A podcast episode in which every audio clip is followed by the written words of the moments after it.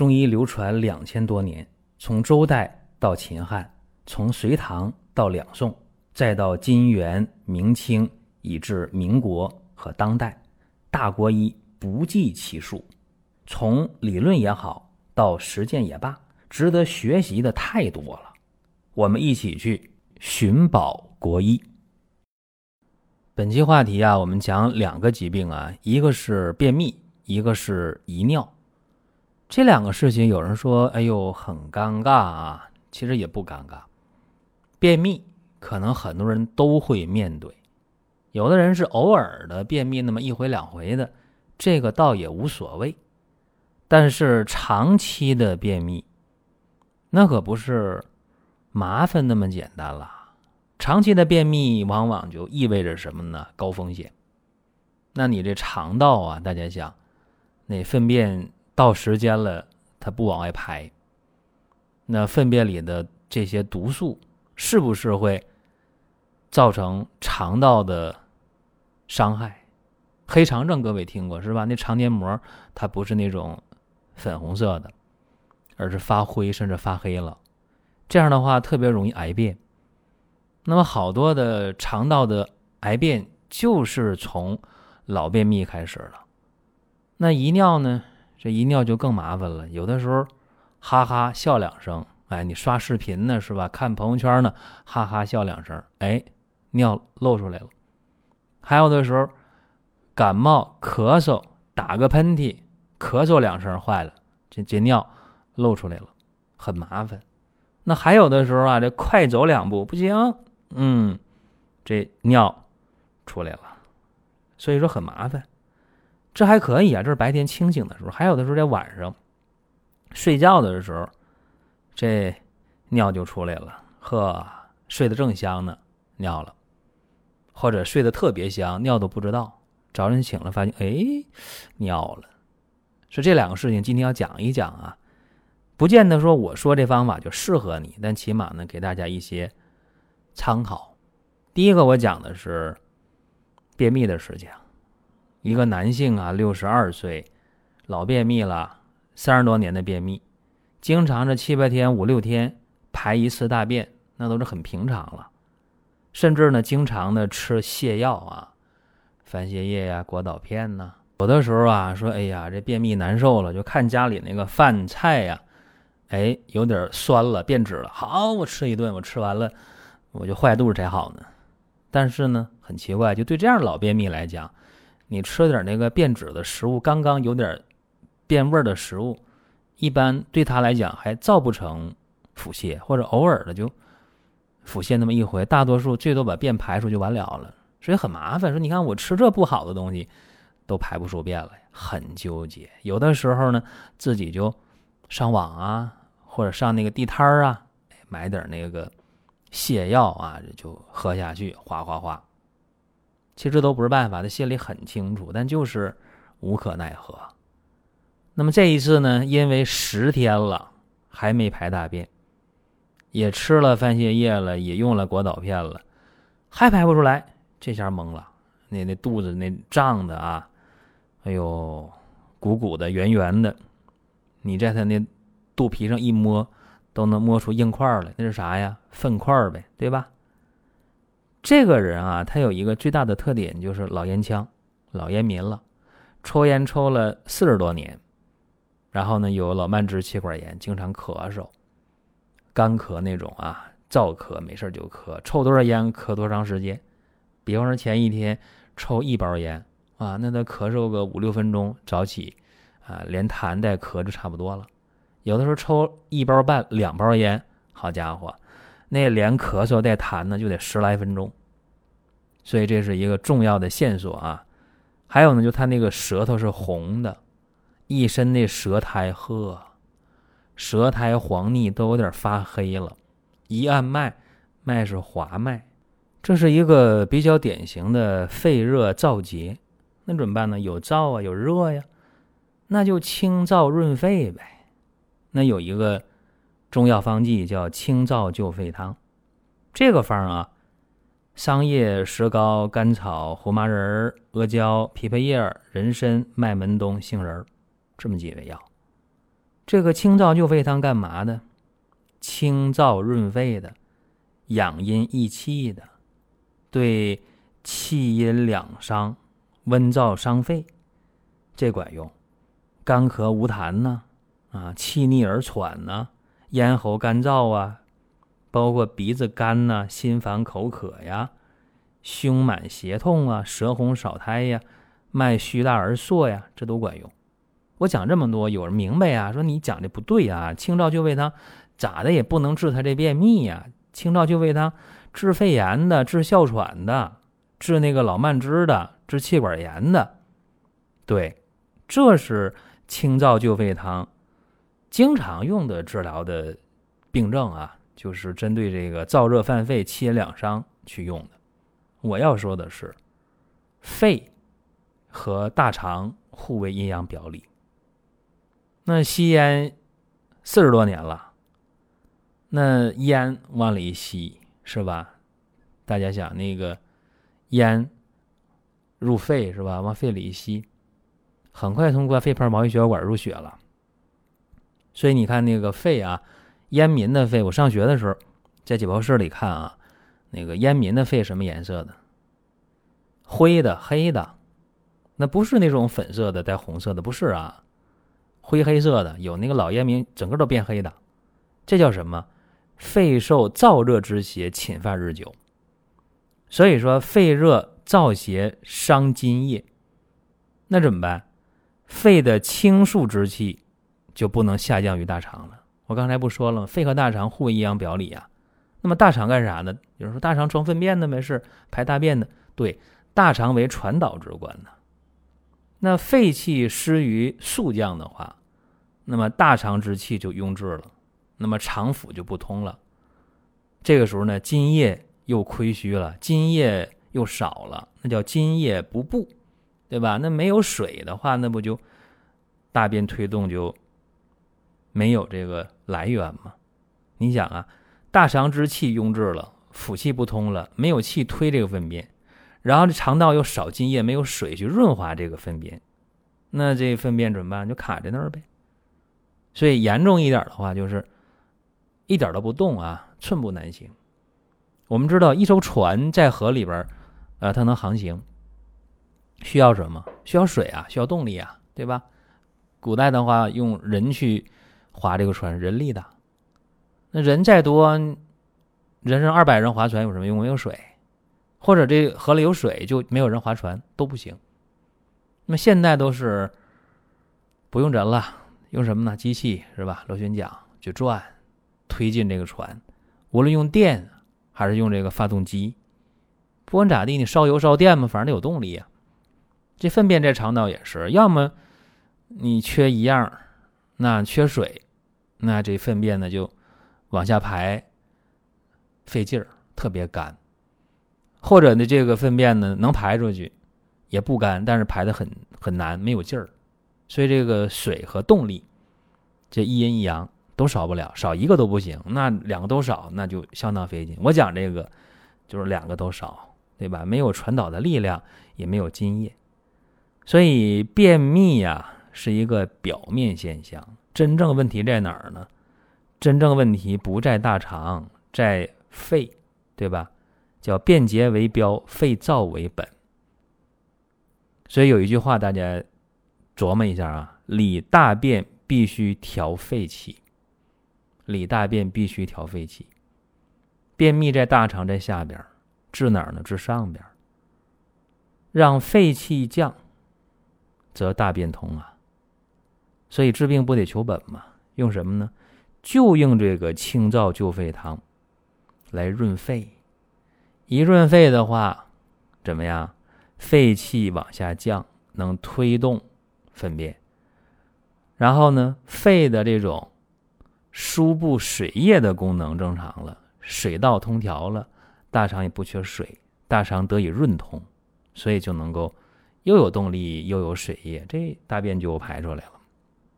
所以这是用清燥救肺汤的这个思路，能不能原方照搬呢？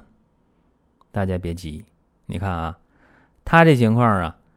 用生石膏三十克先煎半小时，党参十五克，麦冬、枇杷叶、杏仁、甘草各十克，这麻子仁二十克得打碎啊，然后阿胶也是十克，阳化了打成粉，或者说是你给它掰成块儿啊，隔水阳化都行，煎好药往里一冲就喝下去。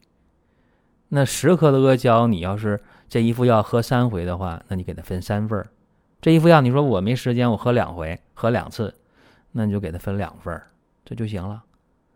就这个方啊，喝了十副药，大便就正常了。啥就正常了？原来那个羊屎状的大便、羊粪蛋那大便没了，大便成型了，香蕉便，黄乎乎的。这说着。恶心吗？不恶心。谁不排便呢？对吧？无论你多大的美女，是吧？无论你是多帅的这么一个小鲜肉，那都得排便吧？所以这没什么恶心的。十副药啊，排便正常。然后病人就怕了，什么意思？说这么多年了，这好不容易治明白了，还想再喝？那再喝五副药吧。又喝五副药，喝完之后了半年。也没有说出现便秘，就挺好。估计情况啊，有人会问，说他还抽烟吗？这个事儿啊，问问老烟民。你让他不抽烟，啊，你说你别抽了，他说我知道抽烟不好，但是戒不了啊。其实呢，到这个地步啊，你也不用劝他说你别抽烟，他自己也知道少抽点啊。确实，因为太遭罪了。这是刚才啊讲这个下病上治啊，治便秘。用了清燥救肺汤，不是说原方这一点都不变，这里边人参换成了党参，桑叶没用是吧？天越来越热啊，大家需要三伏贴的，这得抓紧。一年当中这三伏最热的时候，解决好多寒凉性疾病，三伏贴还是不错啊。大家可以通过公众号进入官方旗舰店，或者直接网页搜索。光明远官方旗舰店都能看到三伏贴。下面讲这个遗尿的事儿啊，这个遗尿啊用什么方呢？我先说啊，用的是玉屏风散。首先，大家对玉屏风散不陌生啊，说这个东西表虚自汗是吧？经常说大白天的就冒汗那种，或者说呢，经常感冒的人，平时做预防啊，喝完之后了，哎，真就不感冒了。玉屏风散。关于屏风散，在以往的音频呐，包括视频呐，还有公众号的文章当中，这咱都没少讲，没少说。嗯，所以呢，玉屏风散啊，在感冒方面，在表虚自汗方面的效果，这个就不说了啊。今天说的是遗尿的问题。那么这个病号呢，五十岁啊，女性，这两年吧，晚上就经常就遗尿了。啥叫经常呢？三天两天就一回呀。这个就很麻烦，你说这个年龄五十岁就这样，那你说以后呢，心里没底啊？那活的得多遭罪呀！也去医院看过，肾虚啊，好多大夫一把脉肾虚啊，就开始补肾，结果效果不明显。那么怎么办呢？这病号来的时候吧，他咳嗽，说几句话呢，气脉就不够了。再一看这个脸色呀，白，中医叫面色黄白。然后问他怕冷不？啊，怕冷。因为我这两个肩膀头特别怕风，特别怕冷。一伸舌头，哎呦，舌淡苔薄白，一按脉啊，沉细脉，这叫什么？叫肺气不足，胃外不固。大家说，那这不就是玉屏风散的这个适应症吗？对呀。那么肺气不足了，胃外不固了，肺的通调水道的功能失失了，失职了。所以说呢，导致这个遗尿，啊，不是说你去调那个肾啊，说膀胱括约肌怎么怎么样，而说它这个肺，肺为水之上源，对吧？肺为华盖，肺在上边，它管这个水液的输布，全身的运行。所以怎么办？那就直接的给它补益肺气呗。固表止咳呗，用玉屏风散能不能原方不动啊？说黄芪白术防风那不行，啊，再给他加上党参和桔梗，这也不复杂，是吧？那么黄芪三十克，白术十五克，防风十五克，党参二十克，桔梗十克。五副药啊，就五天以后，他这遗尿的情况大为减轻。原来是三天两天就一次嘛，喝完五副药之后就停药观察一下啊，也遗尿，这回变成一星期一次了。哎，这明显减轻，而且咳嗽也减轻了，肩膀啊也不那么怕风了。那怎么办呢？说这个情况，哎呀，还得想招啊，都减轻。但是都没好，尤其是这怕冷这块。所以说加什么？原方加干姜五克，加肉桂五克，吃一个月。一个月以后好了，啥叫好了？全部症状消失，那不就好了吗？也是半年没有复发。所以还是那句话：肺为水之上源，肺气不足的话，肺湿宣发肃降。不能通调水道，那就无力制约下输膀胱的正常的水液，那么导致水液不藏，藏不住了，闭藏不住了，那么水液外泄，那不就遗尿吗？所以说你不能说，哎呦，这个是膀胱括约肌控制不住了，是吧？或者是泌尿机制有问题了，这固摄不住尿了，我就在肾上下功，不一定啊。它这是上边上游的事儿啊，上游放水放的这个点儿跟下游不协调。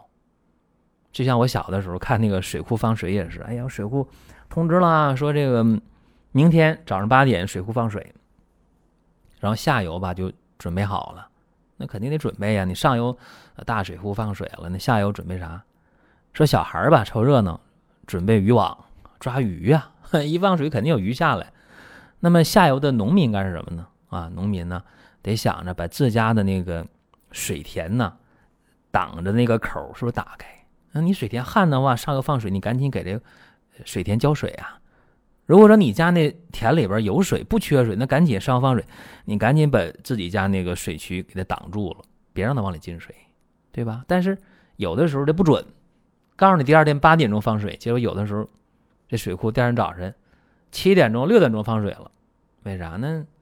人家来的早呗，就就放水了，或者说八点钟放水，十点还没放上，也有可能。所以这里边最着急是小孩哎呦，这放早了鱼没了啊，放晚了等不及呀。这中午等着这鱼回家做鱼吃呢啊，这都小时候的事儿。这就跟大家讲啊，呃，有些问题你你得多想一步。他不是说啊，就就就表面的啊，就是这个一尿啊，我就使劲儿的研究这个肾的事儿，补肾呐，固肾气呀。错了，不一定啊，你得找病根儿。所以经常有人啊就问我这微信上问啊你看我这病怎么怎么地，我说你最简单说什么，就说你这病在医院给你明确诊断没有，啊说你这是啥病，或者说你没有病都行，他得有个明确说法，啊然后再谈治疗。说了一堆，好多时候大家去看病，大夫说一堆，在那病历本一个字都没给你写，一个字都没写，那你说说那些有啥意义呢？对吧？都没落笔。这两天有朋友问啊，说在官方旗舰店看到赤小豆和这个小薏仁了，说这俩怎么用啊？咋用啊？它就是粮食，也是药物，叫药食同源。哎，这个品质没得说了啊。怎么做呀？很简单呢。这个薏仁的话，你给它泡上，泡一天，起码泡一晚上。第二天呢，放在高压锅里边。你加上水煮粥喝，或者说呢，用这普通的锅，你煮的时间长点这个特别去湿气啊。你每天吃那么一点还有呢，就是这赤小豆，你愿意的话呢，可以蒸点豆包；你不愿意的话呢，给它放到米饭里边哎，先泡一晚上，加到米饭里蒸米饭呢，做粥啊啊都行，去湿气。它跟那个红豆不一样，比那个红豆的力量要大得多的多了。再有呢。就是好多人说，哎，我能不能把这两样放一起？可以呀，你把这个赤小豆啊、小薏仁啊，哎，再到药店买点芡实啊。这芡实为什么咱没准备呢？因为芡实好买，假的也不多。但这赤小豆和这小薏仁这门道这讲究太多了。这个赤小豆很多大家买的是红豆，这个薏仁呢，大家很多时候买的是大薏仁。大薏仁哪有小薏仁好啊？而且这薏仁啊，好多是这里边有那个发霉的啊，一吃一股五味儿，霉变的味道。这个东西你吃它的话，你是养生还是杀生啊？对吧？这得弄清楚。所以咱这个品质得好，这也是为什么给大家推荐啊这两款非常好的药食同源的东西。这是咱们今天讲内容啊，大家还想听什么或者问什么啊，都可以在音频下方留言，或者在公众号留言，都特别的方便。下面我强调一下，这个公众号啊叫“光明远”，光是光明的光，明是明天的明，远是永远的远，光明远。当然，大家也可以加我个人微信，都可以。好了，咱们本期节目就到这儿，各位，下一期我们接着聊。